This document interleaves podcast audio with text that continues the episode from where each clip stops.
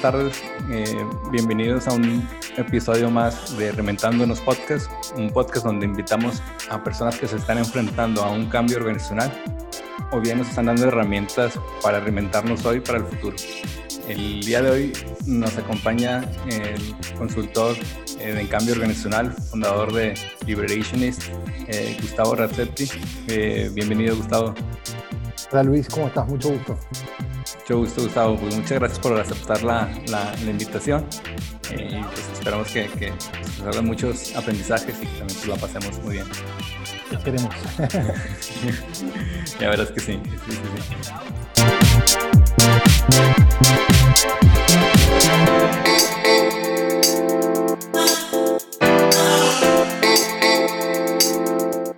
Bueno, pues como hay, es una tradición en, en en este podcast nos gusta hacer una, ronda de check-in, que es algo que recomendamos, una forma muy sutil y fácil de incluir esta ronda para estar eh, presentes, inspiradas principalmente en el sistema de, de Holacracy, en donde pues, lo importante es ver y nos podamos brindar toda nuestra persona, nuestras organizaciones, y esa es una forma de estar presentes en ello. Entonces, la pregunta del check-in de hoy es, ¿qué es lo que más te ha causado alegría en esta contingencia, Gustavo? Ok.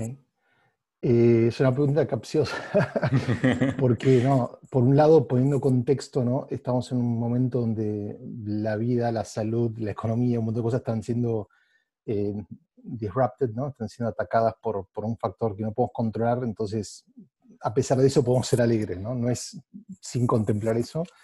Creo que, como estábamos hablando antes de, de empezar la grabación, esto lo que hace es poner a prueba nuestras teorías, ¿no? O sea, gran parte de mi trabajo es preparar organizaciones para poder liderar en incertidumbre, para adaptarse a lo que no controlan, y justamente este momento de aceleración de cambio ha puesto todo eso en, primer plano, ¿no? Entonces, como que ahora todo lo que venimos preparando a los equipos, a los líderes, a las organizaciones para que puedan hacer, es como el momento perfecto, ¿no? Entonces, en ese sentido, eh, es exciting, ¿no? Es un momento así de, de mucha energía y también para uno mismo, ¿no? porque eh, creo que no solamente nuestros clientes han tenido que adaptar, sino nosotros hemos tenido que cambiar radicalmente el modelo y la forma de hacer las cosas. ¿no? Entonces eso es lo que de alguna manera es bastante energizante. Sí, como dices, esto, esto, de predicar con el, con el ejemplo está, está genial, ¿no? Predicar lo que, lo que tanto hemos, hemos venido diciendo, ¿no? Eh, pues a mí en lo, personal creo que a valorar eh, pues, de cuestiones muy sencillas de la familia, de tener más tiempo. Eh, una, una, hermana que, que, estudia en España vino a unas bodas y se, se, cancelaron y entonces no pudo volver a España.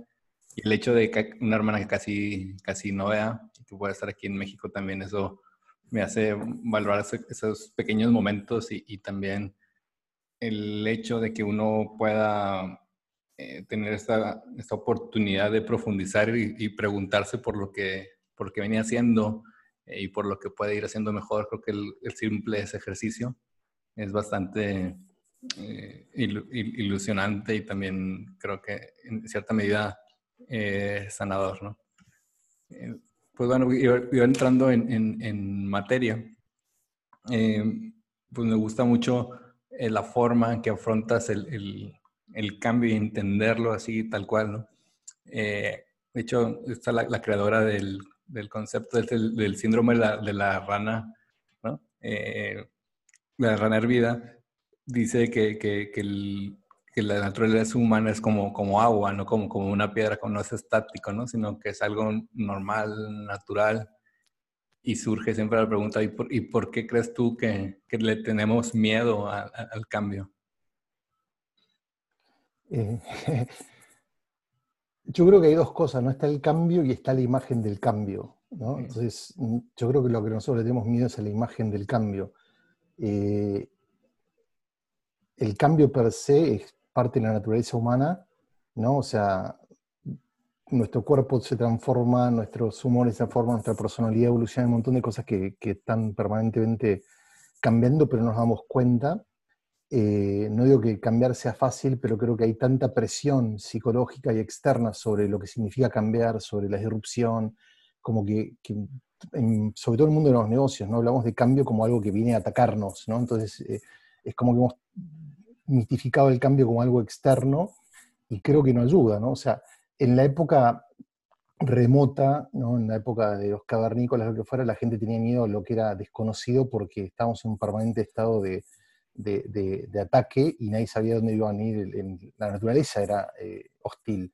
Hoy la naturaleza no es hostil, ¿no? O sea, es como que nosotros tenemos muchas más herramientas para poder repararnos de, eh, del clima, de la baja de temperatura, de un montón de otras cosas.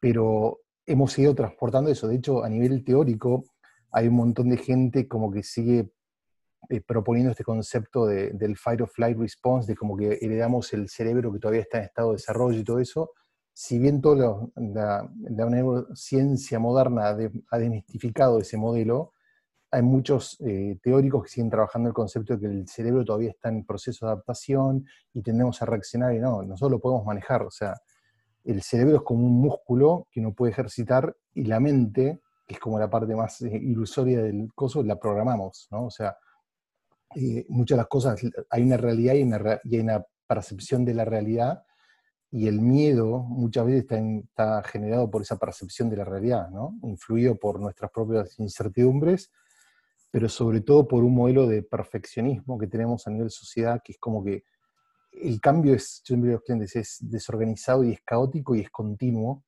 ¿no?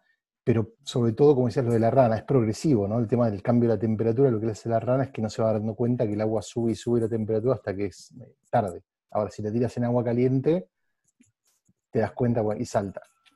Eh, entonces, creo que el gran punto es que tenemos que entender que el cambio es algo constante. Nosotros vemos el cambio como si fuera pasar de blanco a negro, ¿no? Como de, ser no innovador a ser innovador. Y no es así, ¿no? y ese creo que es el gran mito que la angustia de estar es como la gente que no sabe, eh, eh, ¿cómo se llama? Eh, no sabe tocar un instrumento, ¿no? O sea, el miedo de, sobre todo adulto, de, aprender a tocar, no sé, el piano, la guitarra, es como que, ah, no sé. Pero nadie aprende, nadie que sabe aprende, ¿no? Es como que el mundo hoy hay mundos que son los que aprenden y los que saben. Los que saben dejan de aprender, pues se quedan atados al conocimiento. Y parte del cambio es justamente entender que uno para poder cambiar, para poder evolucionar, tiene que aprender. Y eso significa, como dicen los orientales, yo siempre digo esto al empezar cualquier programa, curso, lo que fuera, uno tiene que vaciar la, la taza para poder llenarla de nuevo conocimiento. ¿no? Entonces, mucho del temor está en que estamos muy aguerridos, muy aferrados a, a, la teórica normalidad, y si no dejamos eso de lado no vamos a poder absorber nuevas cosas. Y esas nuevas cosas que experimentamos, errores que cometemos, nuevas disciplinas que, incorporamos son las que nos permiten cambiar para mejor. Sí, me, gusta mucho esto, que, esto y, me gustó empezar por este lado porque eh, si, si, vamos a hablar de cambio organizacional, pues vale la pena, bueno, qué, visión tenemos de, del cambio en sí mismo, ¿no? Y, creo que hace coherencia con, con lo mismo que, eh, el nombre de tu consultora, de esto de, liberationist, ¿no? que, que, decías, ¿cómo, ¿cómo, nos liberamos de ese, de ese miedo o de esa visión blanco, negro, esto, son los, eh, esto es lo malo y esto es lo bueno? Eh, ¿cómo, crees que, que, hay que liberar a los equipos o cuál es el principal cuello de botella a veces de los equipos y las organizaciones que justo en el cambio vienen y, y, y a veces se, se friquean o, no quieren dar ese, ese, ese, ese paso.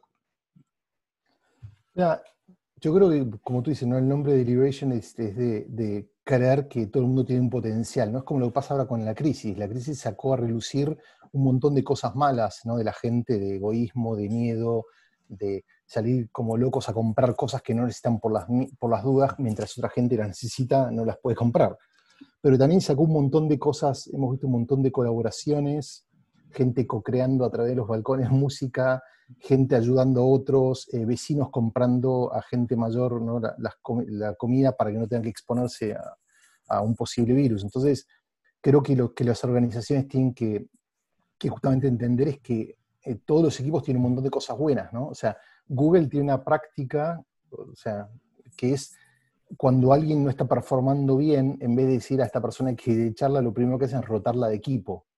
Entonces, a veces no está el problema en la persona, sino está en la química, en, la confianza, en el tipo de forma de que un equipo opera, y no hay mismo individuo cambiado de equipo muchas veces mejora su performance.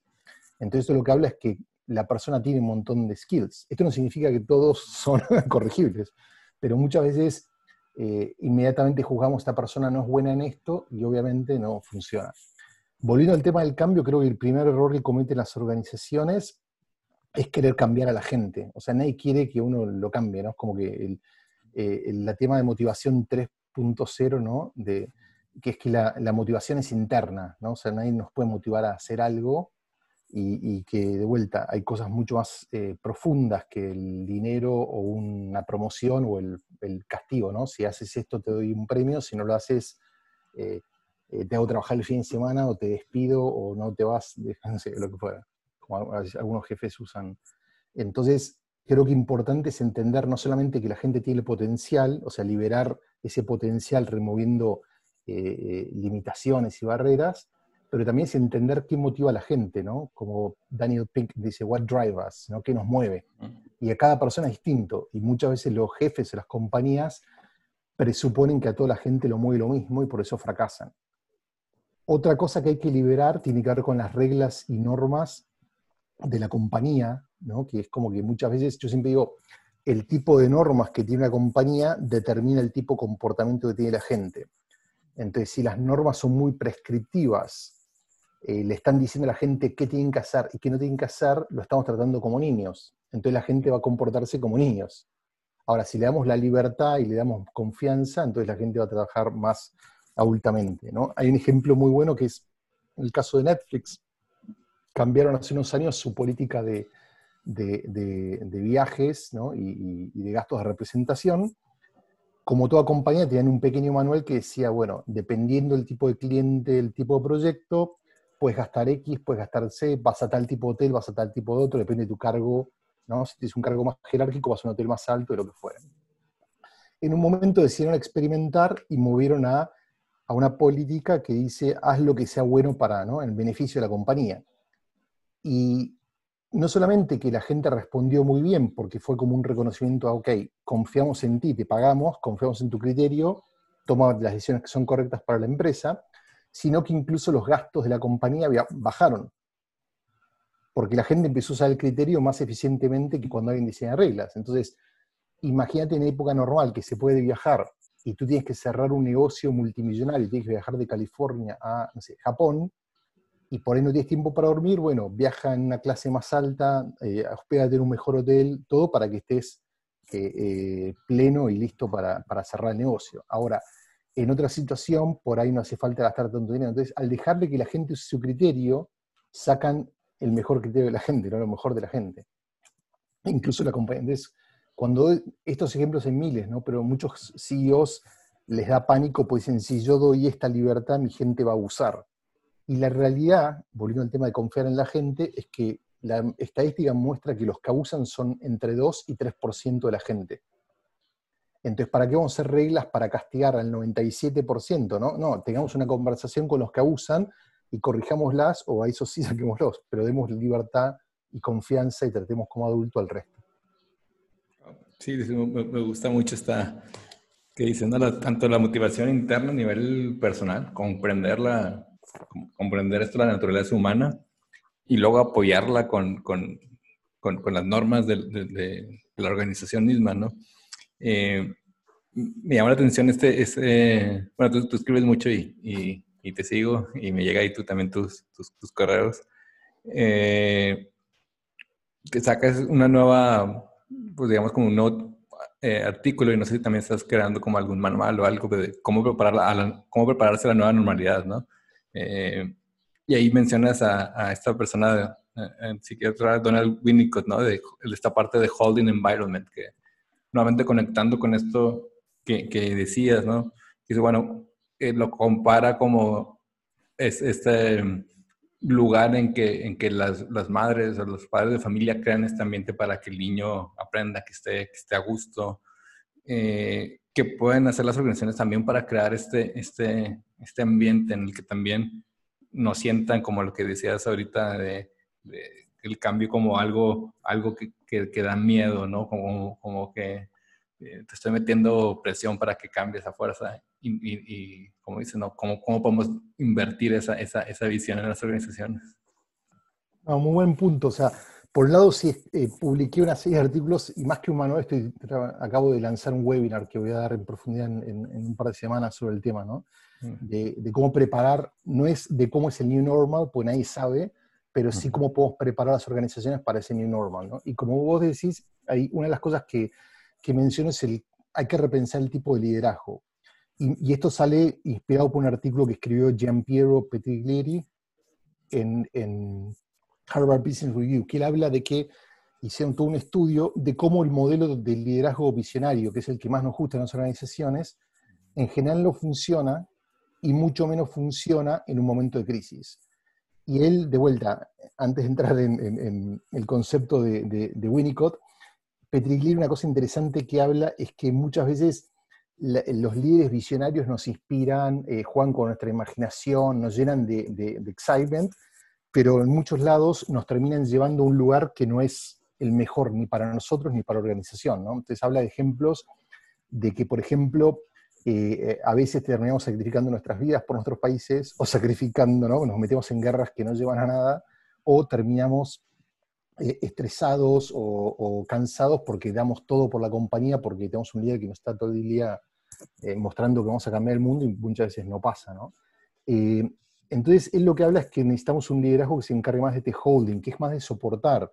Y, tiene que ver un poco con la teoría de Winnicott, tiene que ver un poco con el concepto de psychological safety, que es cómo promover un espacio donde podamos sacar lo mejor de la gente. ¿no? Tú hablabas del miedo al cambio. El miedo al cambio existe, yo no digo que no, y, y no lo vamos a remover. Lo que enseñamos a la gente es a enfrentar ese miedo y a poder correr riesgos a pesar del miedo. Y que el miedo sea a uy, ¿qué pasa si me equivoco? Y no a qué me van a hacer si me equivoco, que son dos cosas distintas. ¿no? Entonces, Winnicott es un eh, psicoanalista, o era, no sé si aún vive inglés, que trabajó mucho con niños, y él lo que ponía es como que los padres tienen que generar este holding environment para que buscar este equilibrio entre que los chicos se sientan confortables, o sea, cómodos, pero también curiosos que lo mismo pasa con psychological safety, ¿no? Cuando hablamos de, seguridad psicológica, mucha gente dice, ah, si la gente está segura, entonces no va a innovar. No, al contrario, es segura de poder expresarse, segura es, la curiosidad es preguntar cosas, es challengear a nuestros jefes, challengear lo que es el status quo de la organización. Entonces, es crear ese espacio, ¿no? Entonces, un líder que practica holding, es, en general lo que hace es eh, baja el estrés innecesario no es que protege a la gente, no es un tema, uy, no va a pasar nada, no, es assurance de, ok, hay un problema, esto es lo que está pasando, trata de dar claridad a la gente, de entender cuáles son las consecuencias y enfocarse a la acción. Entonces, en este artículo que te comentaba, eh, el, esposo de, de la mujer, perdón, de Petrigliere, eh, hizo todo un estudio cuando fue eh, el derrame de, petróleo en el, en el Golfo de México, que le ocurrió a British Petroleum, BP, y entonces identificaron como dos grupos de gente, y es muy interesante porque en definitiva a los CEOs de las compañías les importa el outcome. Bueno, vamos a hablar de outcome y no de, de qué funciona. ¿no? Entonces, había dos tipos de líderes. Había un líder que básicamente era visionario y vamos a estar mejor y vamos a, nosotros somos VP, vamos a lograr, ¿no? como típico líder político hablando de, de, la inspiración y, que, y tratando de apelar al ego de la gente. Eh, la realidad es que ese grupo terminó saliendo después de las interacciones con sus jefes sin creer en la organización, sin creer en sus jefes y pensando esto es un desastre, no lo vamos a arreglar, la cagamos, como dices, y aún más peor. El otro grupo que trabajó con líderes que eran más down to earth, que no eran que negaban el problema. O sea, holding no es que niegan y dicen, ah, no pasa nada. No, al contrario, esto es lo que está pasando, estas son las implicancias, ¿no? Como el, yo siempre uso el, what, so what, now what, ¿no? Es como que, ¿qué pasó? ¿Qué implicancias tiene? ¿Y ahora qué hacemos? Ese es un poco el, sinónimo del holding leader, ¿no? Y en ese caso, eh, eh, el equipo salió mucho mejor porque sentían este, esta reassurance por parte de los jefes y que eran más informativos pero también que los movieron a la acción. Entonces, no solamente que el segundo grupo era más eh, optimista, si quieres, pero sobre todo que eh, contribuyó mucho más a dar vuelta, eh, a hacer algo al incidente. El primero estaba inspirado, hablemos, somos VP, vamos a dar vuelta, ¿no? y de la, inspiración a la depresión. Después dijimos, bueno, ¿y ahora qué hacemos? No tienen herramientas, había una contradicción entre los líderes que idealizan la realidad porque no, no quieren hablar de, los problemas, y entonces, bueno, un equipo salió eh, frustrado, sin actuar, y frustrado tanto con la compañía como con, su liderazgo, y el otro no salió inspirado, salió con acción concreta, información, con holding, ¿no? un, equipo, un líder que lo estaba soportando. Sí, eso, de hecho, yo como que, que también me trae esa colación. A veces hablamos o, tenemos incluso en, en, nuestra cabeza como incluso las, el hablar bien, digo que es, que es bueno también, pero, pero confundimos también la motivación como el hecho de que como que me calienta en la oreja al hecho de que, bueno, yo te doy herramientas para que te muevas, ¿no? Y la motivación viene más como que este movimiento que me permites, ¿no?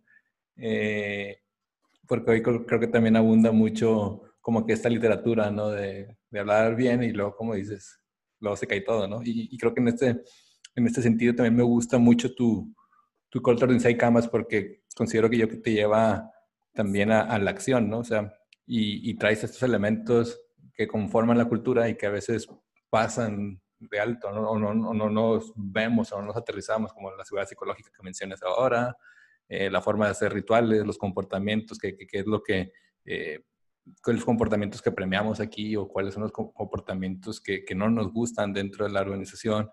¿en, qué, ¿en, qué, medida crees que, que, este modelo también te permite democratizar, digamos, la, la cultura, codiseñar la cultura, que también es otro, es otro tema que, que creo que, viene de, este Cultural Design Canvas y que tampoco se haga como una especie, como decías tú ahorita, como una especie de, top-down solamente y ahí les va, sino que se apropien, ¿no? De, la, de, de los, los, los colaboradores de, de, la cultura? ¿Cómo, ¿Cómo, ayuda este, este modelo que propones de Cortos de Side Campus?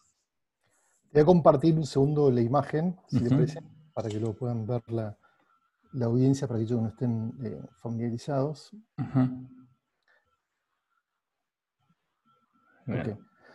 Bueno, eh, sin entrar demasiado en el modelo, lo que es importante es que esto es un framework que permite analizar, eh, digamos, la cultura y tiene 10 elementos, pero también permite volcar todos los elementos de la cultura de la compañía en una sola página, ¿no?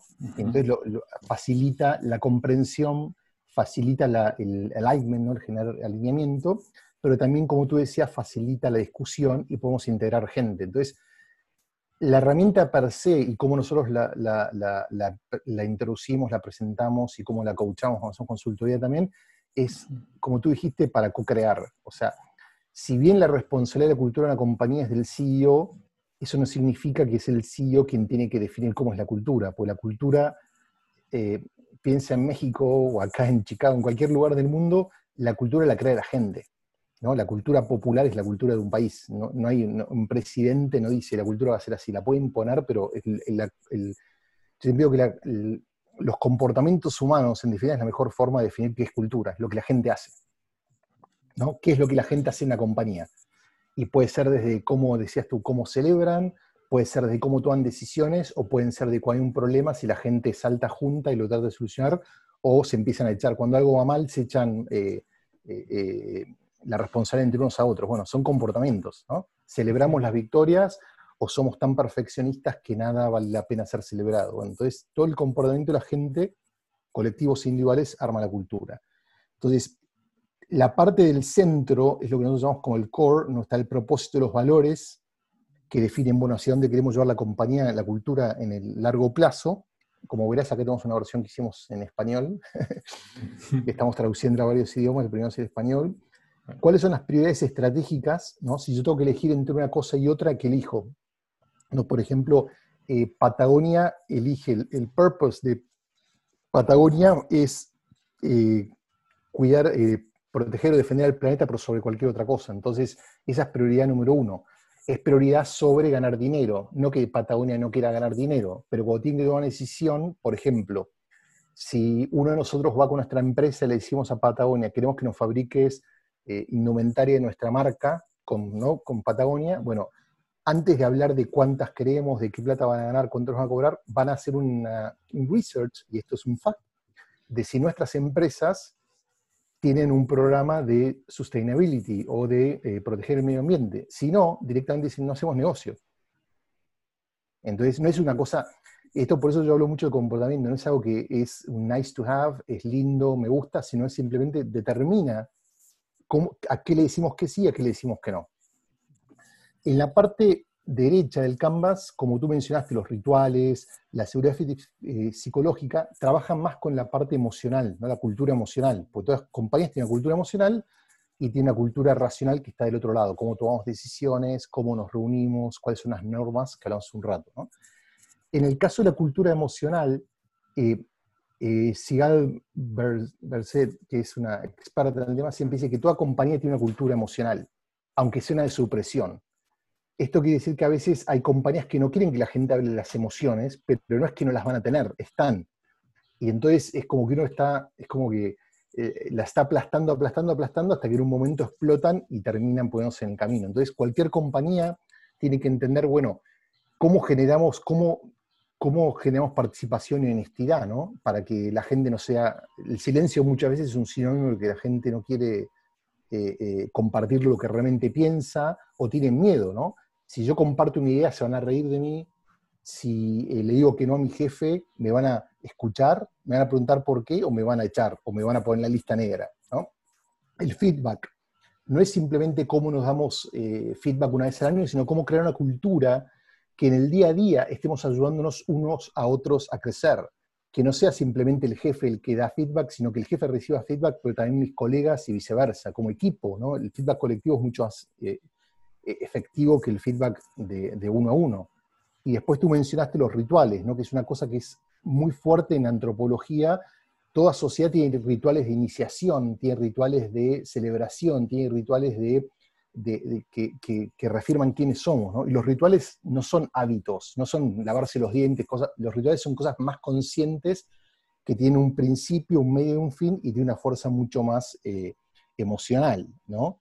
Eh, como por ejemplo eh, en, Zappos, el, retailer, a los interns después de tres meses de estar empleados le ofrecen como un bono de 3 mil dólares si se quieren ir de la compañía, ¿no? Y tú dices, ¿para qué le voy a pagar a la gente para que se vaya? Bueno, es un ritual de iniciación y está poniendo a la gente a prueba diciéndole, si eres uno de ellos, vas a preferir quedarte por sobre 3 mil dólares, ¿no? Imagínate que un joven de 18, 20 años, 3 mil dólares, dice, bueno, en una economía normal los agarra y se consigue otro trabajo. Entonces, pero por un concepto de, reverse, psychology, ¿no? De, eh, básicamente, si yo digo que no la plata, significa que elegí que esta cultura es la mejor del mundo. Entonces, el día después de decirle que no la plata, voy a sentirme todavía mucho más engaged que, que nadie más, ¿no? Entonces, eh, eso básicamente todo. Y después, el resto, sin tomar más tiempo, ¿no? Así es la cultura racional, ¿no? Cómo tomamos decisiones, qué tipo de reuniones tenemos, no el calendario de reuniones, sino las prácticas. ¿no? Hay empresas que, por ejemplo, tienen un día a la semana que no, hay reuniones, porque es una forma de decir, bueno, necesitamos como empresa foco, tiempo para eh, capacitarnos, para leer, para trabajar, no solamente estar todo el día reunidos. Entonces, estas son cosas, como tú decías, que es una estructura de cómo captamos los distintos elementos de la compañía, ¿no? El core que determina qué valoramos eh, en el largo plazo, la cultura emocional y la cultura más funcional o, racional.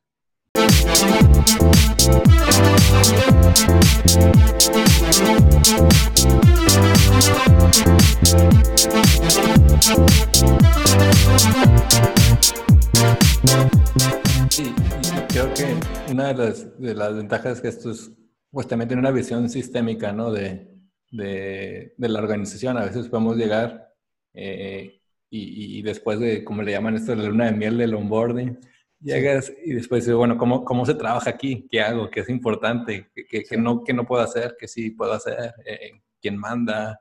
Eh, ¿Qué está mal visto? ¿no? Entonces, creo que esto le añade mucho valor eh, a las organizaciones, decir, oye, pues, como dices, puede haber una cosa que, que no está como tan explícitamente puesta, sí. pero luego en el día a día, este, este impacto de, de decir, bueno, pues al final mi cultura, como dices, pues lo que lo crea la gente, o dice, bueno, si es una cultura de silencio, es una cultura de miedo, pues esa es, es tu cultura, ¿no? Y no la que está ahí nada más en el aire, ¿no? Y también, como tú decías, es, hay otros elementos de cultura que por ahí son menos sexy, pero muchas veces cuando hablamos de cultura la confundimos con el clima, con la mesa de ping-pong, con la comida gratis, ¿no? y las cervezas, las chelas en el viernes, pero no es eso, ¿no? Eso es... Claro, claro. Digo, que, que, ayuda, pero no es, lo, no es lo fundamental, ¿no? no es lo que al final del día, eh, no todo el día uno está tomando cerveza, ¿no? Todo el mundo está jugando ping-pong. Aquí hay que, hay que trabajar, ¿no? Pero cómo se trabaja, ¿no? El, cómo es, es, eso, ¿no? Eh, no, pues está súper, súper interesante y gracias por, por, por, mostrarlo. Yo creo que también le va a hacer mucho bien a, a la gente que, que, que, lo vea, ¿no? Eh, también hay otro, una vez que entré a, a, a, un webinar tuyo que también haces webinars seguidos, ¿no?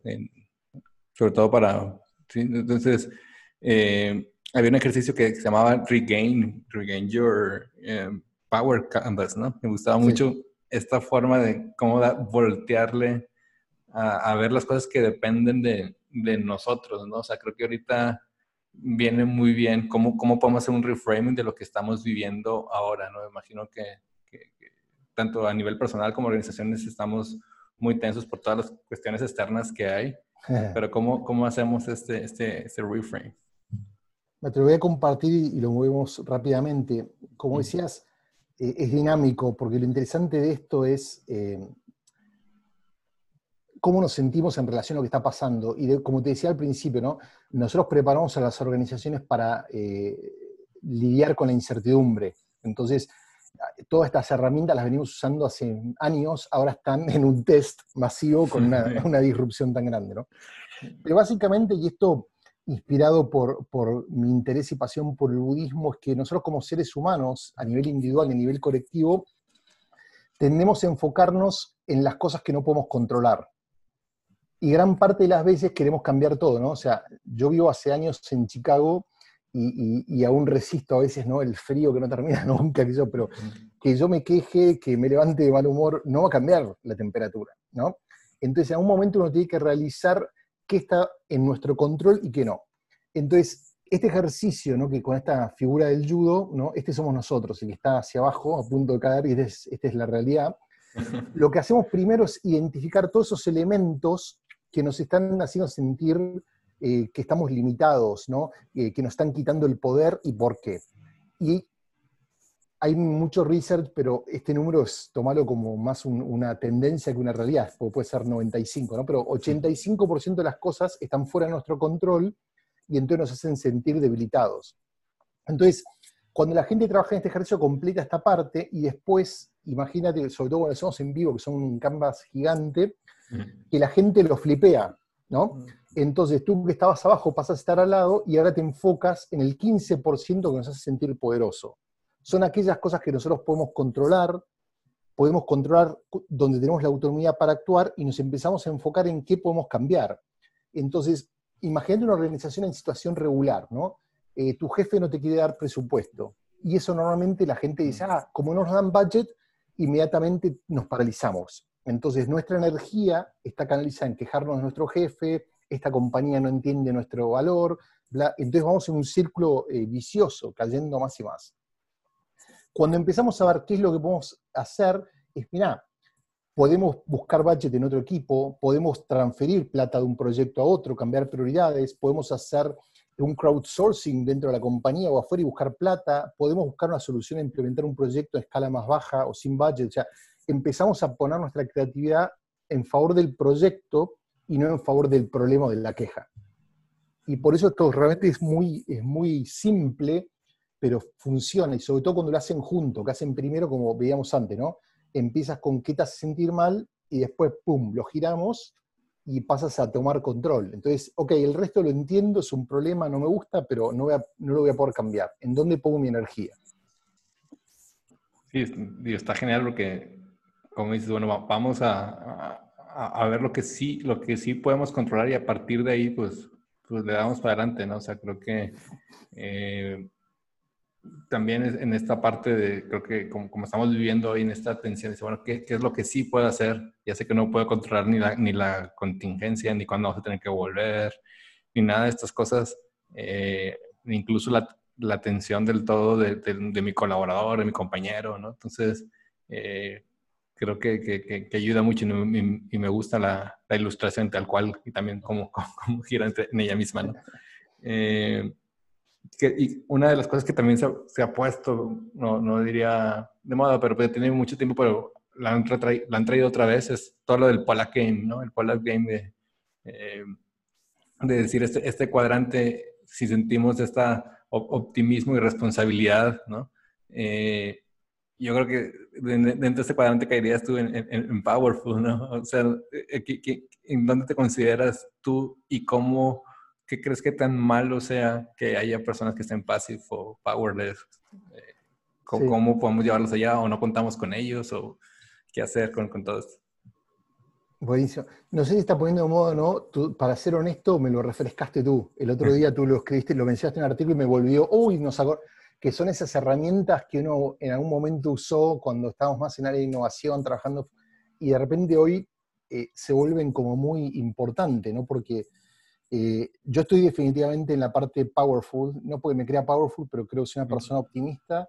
No optimismo de ver todo de color de rosa, sino optimismo en creer que, que que tenemos potencial, que la sociedad está comportándose en muchas maneras muy positivamente, ¿no? Como eh, la carta que, que, Airbnb le dio a los empleados, ¿no? Tuvieron que despedir gente, pero de una manera humana, dándole beneficios, creando un website para recomendar a los empleados para que otra gente los pueda contratar. O sea, es como que hay gente que está haciendo las cosas bien y yo me siento inspirado que, que esta, esta crisis también va a acelerar eso. Va a sacar un montón de miserias de gente, pero de vuelta, nos podemos quedar atascados mirando eso o podemos construirse la gente que está pensando más inteligentemente.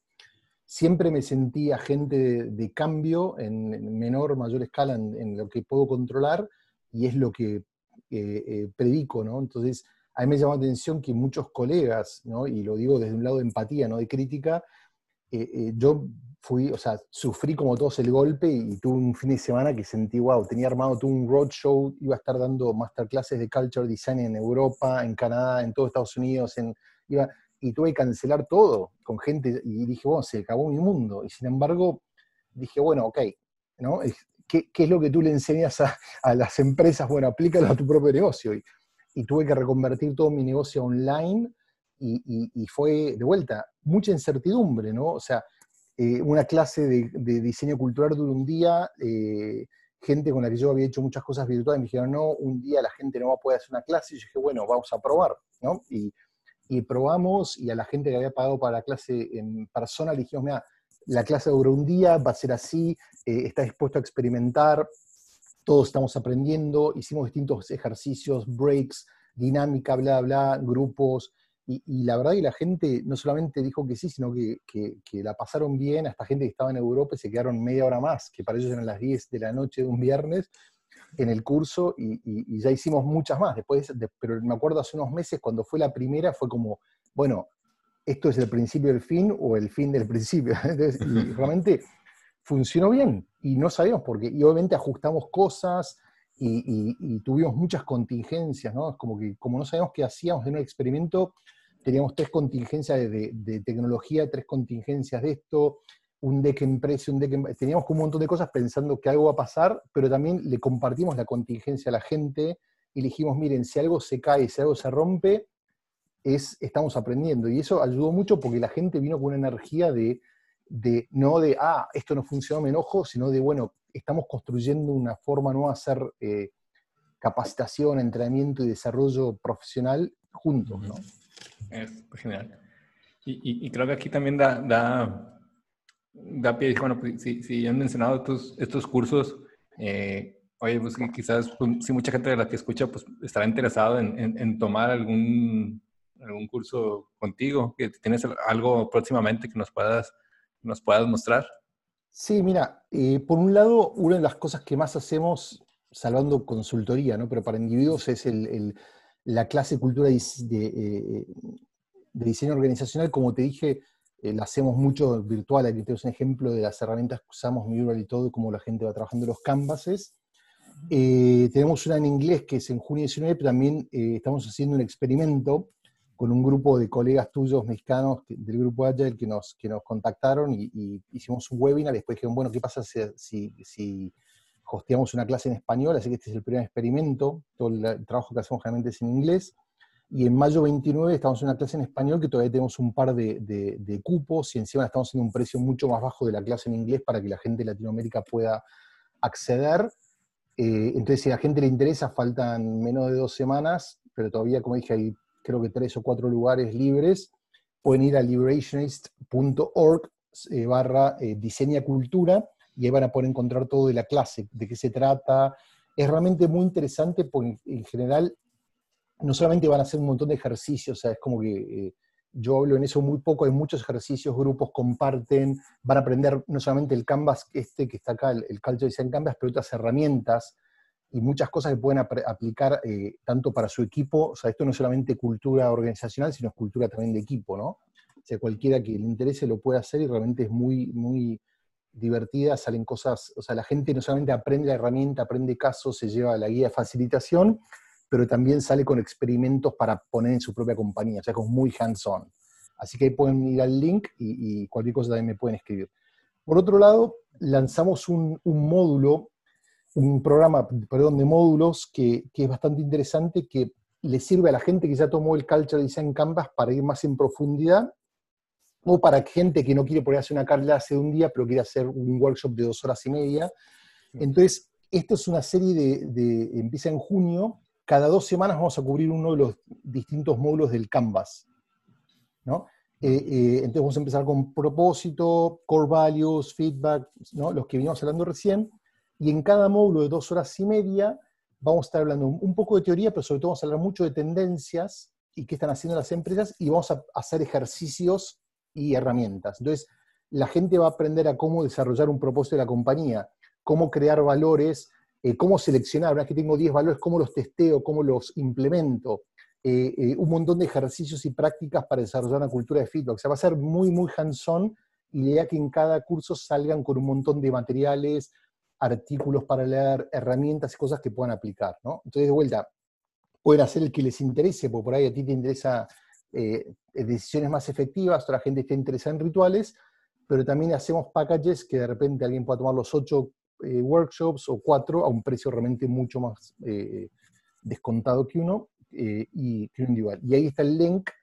este lo vamos a dar en inglés por ahora, por ahí más adelante en español, pero bueno, sé que muchos de los cursos que hemos dado en inglés tenemos gente de, México, así que, que se manejan muy bien con el idioma, así que no hay problema.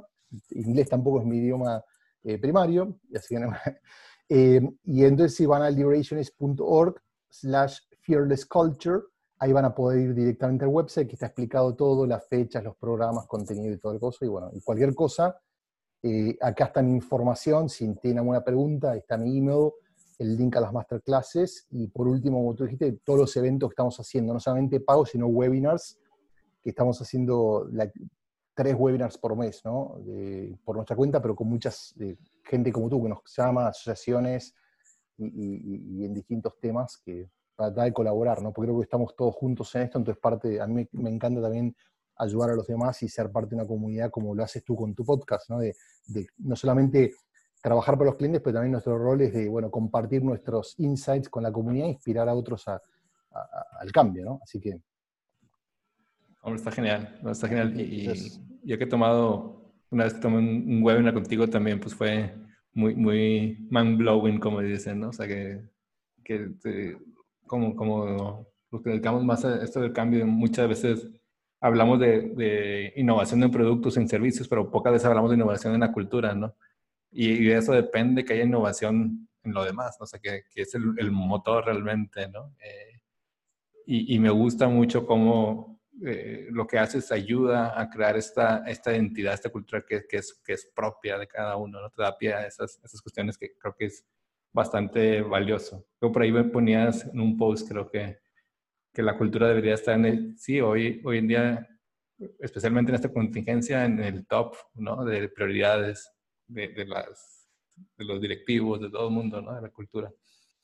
Eh, pues por último, para, para, para cerrar, me gusta hacer mucho esta, esta, esta pregunta de qué, qué visión de futuro eh, tienes, ¿no? ¿Qué, qué, qué, es lo que te ilusiona a nivel personal eh, y también como que un slash y, que, y eso es otra, otra, característica que tienen nuestros invitados y, y también compruebo contigo que son muy, muy easygoing, que son personas muy, muy cercanas, ¿no? Que, que eso también ayuda mucho a que las personas, eh, pues, pues se, como dicen, pues, que, se acerquen más al cambio, que quieran, eh, que quieran reinventarse constantemente, ¿no? Entonces, eh, también me gusta mucho este, este lado humano tuyo que tienes, eh, lo cual que pues, felicidades y nos gusta mucho que, que sean así de, de, cercanos, ¿no? Entonces, ¿tú, tú qué futuro te, te, imaginas? ¿Hacia dónde te gustaría ir? ¿Qué, qué es lo que te ilusiona? A mí es muy bueno, ¿no? hablábamos recién del, del, liderazgo visionario. A mí me, me, me, ilusiona el viaje más que el sueño. ¿no? Entonces, eh, uno obviamente sueña, me gustaría tal cosa, pero eh, yo soy más de levantarme a la mañana y tú me preguntaste de este tema de, New Normal. Yo me levanté a la mañana y dije, uy, escribí unos artículos, recibí feedback interesante.